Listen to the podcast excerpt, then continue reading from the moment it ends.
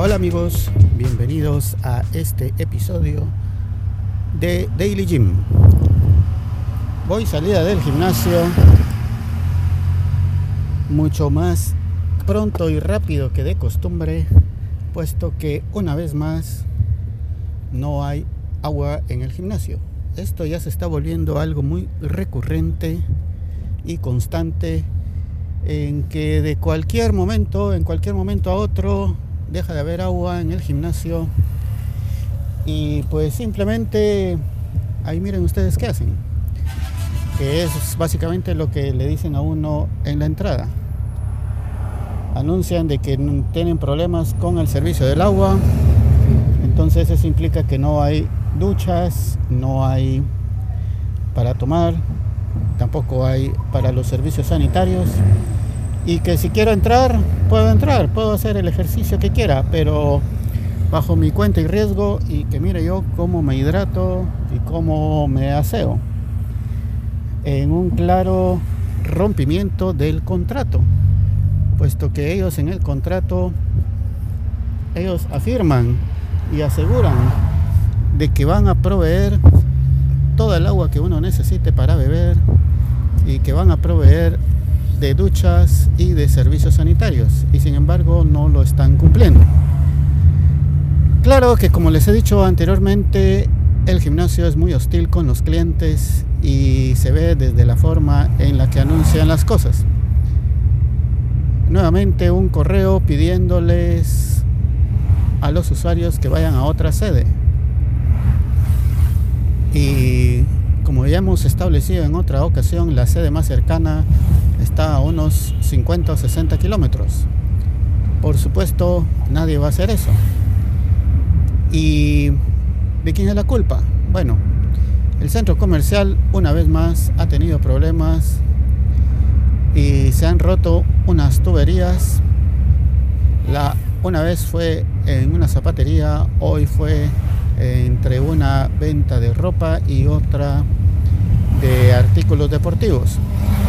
Y otra vez fue también en uno de los pasillos y constantemente hay daños en el centro comercial que impiden las operaciones del mismo y de los locales que ahí están arrendando el espacio. Que si no es el agua, es la electricidad, que si llovió, entonces no hay agua, que si cayó una tormenta, entonces no hay electricidad, que bueno, mil excusas. Y por supuesto, como corresponde en las administraciones guatemaltecas, ¿quién es el que tiene que pagar las consecuencias de todo? Pues el inocente, el que no tiene nada que ver, en este caso el usuario. Entonces, el centro comercial no asume su responsabilidad compensando los daños, pues lo único que hacen es eh, reparar, digámoslo así, porque dentro de poco tiempo otra vez se va a arruinar, en otro lado probablemente, si no es que en el mismo, pero digamos que están reparando y de ahí no pasan. El gimnasio se lava las manos diciendo que es culpa del centro comercial y pues al final el que está pagando, es decir, el usuario, no recibe lo que le fue prometido y no recibe tampoco una compensación. Y casi que de forma como un insulto, digámoslo así, su compensación es dar un chocolate. Sí amigos, un chocolate en un lugar donde la gente está tratando de perder grasa, la forma de compensarlo es dándonos grasa. Claro, claro que sí, no podía ser de otra forma. Entonces, el gimnasio de forma voy a pensar de que no es de forma malintencionada porque eso sería el extremo pero sí de una forma no muy certera no muy asertiva no pensando en sus usuarios en sus clientes que son la razón de ser los que le dan el dinero pues todos ellos somos de una u otra forma como burlados en nuestra, nuestros derechos como usuarios. Entonces existe un reglamento, existe un contrato, todo muy estricto, todo con mil protocolos y mil formas de resolver las cosas, pero en las cosas importantes no hay nada, no hay ni protocolos y son formas agresivas de referirse al usuario y de, digamos, compensarlo.